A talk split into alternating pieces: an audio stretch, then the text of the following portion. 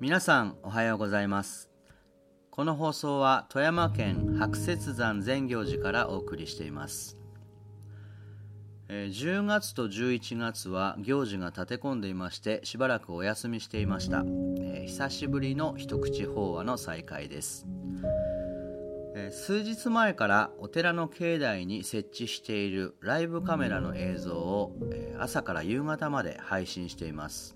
これは樹齢550年と言われるイチョウの紅葉に合わせて、しばらく垂れ流ししておく予定で、え1日の流れの中ではあまり変わり映えしないので、これまでの朗読法話を一緒に流しています、えうちのイチョウは色づくのがとても遅くて、え真っ黄色に染まるのは例年12月1日頃です。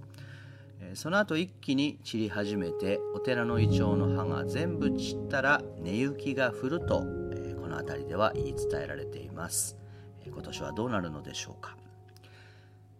では今日の法話をどうぞ。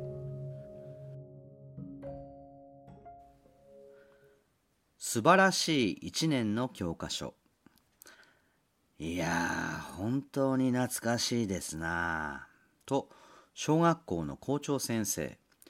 入学式に顔を出して1年の教科書の話をしていたら僕は昭和6年入学。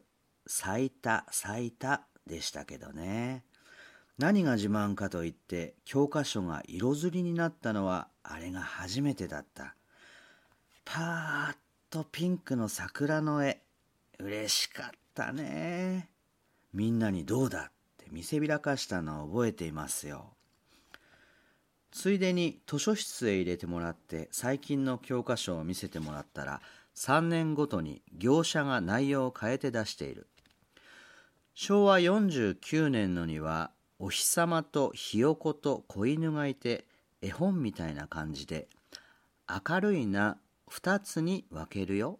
と子犬が小屋をノコギリで切ってひよこに小屋の半分をあげる。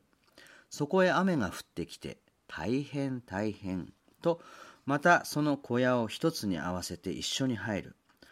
この頃ひょっとしたら住宅なんかあるいは核家族の問題があったんじゃないかな。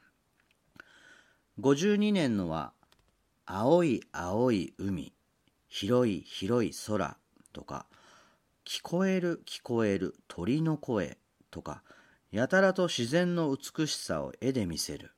これもやっぱり自然保護を反映しているんでしょうね。そういえばいつだったか大阪の小学校で「先生教科書は嘘言ってる」と訴えた子供がいたそうだ。川にはメダカが泳いでいる。ってあるけどそんな川はどこにもないやんかということでありました。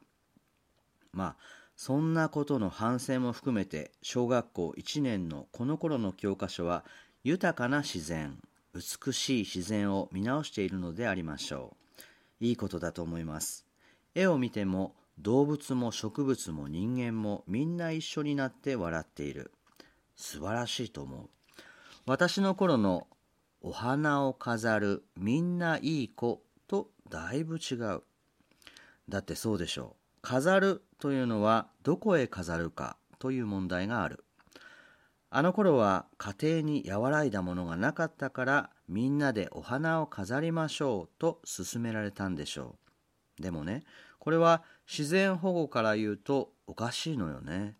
花を飾るというのはどこからか取ってきて飾る買ってきて飾るということですもんね。これは自然破壊につながるし自然を歪めることになる。売れるもんならというわけでチューリップの球根を冷蔵庫へ突っ込んで冬やぞと騙して早く咲かせたり年中昼だと電気をつけっぱなしで菊やら何やらを店頭に出す。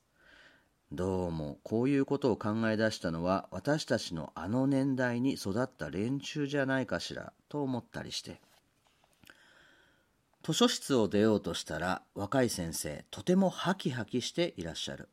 先生あなたの小一の教科書ははいひろこさんはいただしさんはいでした。